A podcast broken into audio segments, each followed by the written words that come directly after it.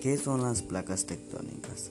Las placas tectónicas o placas litosféricas son distintos fragmentos en que se divide la litosfera terrestre, o sea, la capa más superficial del planeta, donde están incluida la corteza y la parte superior del manto terrestre.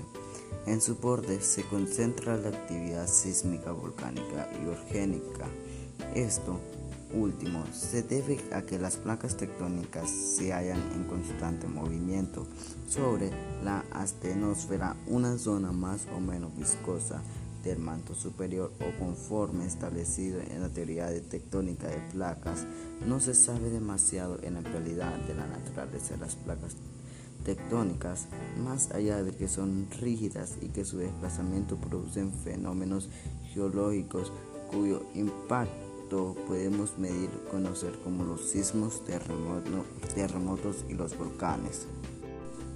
Tipos de placas tectónicas. Existen dos tipos de placas tectónicas en el mundo, la oceánica y las continentales.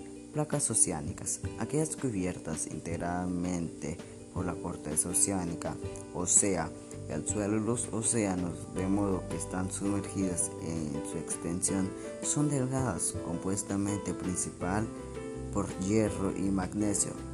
Placas continentales, aquellas cubiertas parcialmente por la corteza continental, o sea, por los continentes mismos, son el tipo más predominante de la placa tectónica y poseen generalmente una parte continental y otra sumergida en el agua de los mares. ¿Qué pasa cuando las placas tectónicas chocan? Eventualmente, las placas tectónicas chocan entre sí en sus límites, donde usualmente se producen las llamadas fallas tectónicas u otros fenómenos geológicos semejantes. Por ejemplo, los temblores y los terremotos tienen que ver con las ondas generadas por el rozamiento de las placas y su transmisión a través de distintas capas materiales.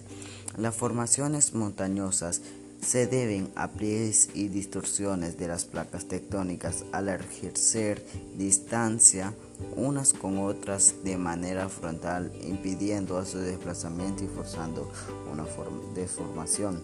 También los volcanes se deben a la subducción de una placa tectónica por debajo de otra, o sea, a que una se introduzca por debajo de la otra, penetrando en el manto y por lo tanto entrando en contacto con el magma hirviente, cuyo exceso de roca líquida se expulsará luego en forma de, de erupción.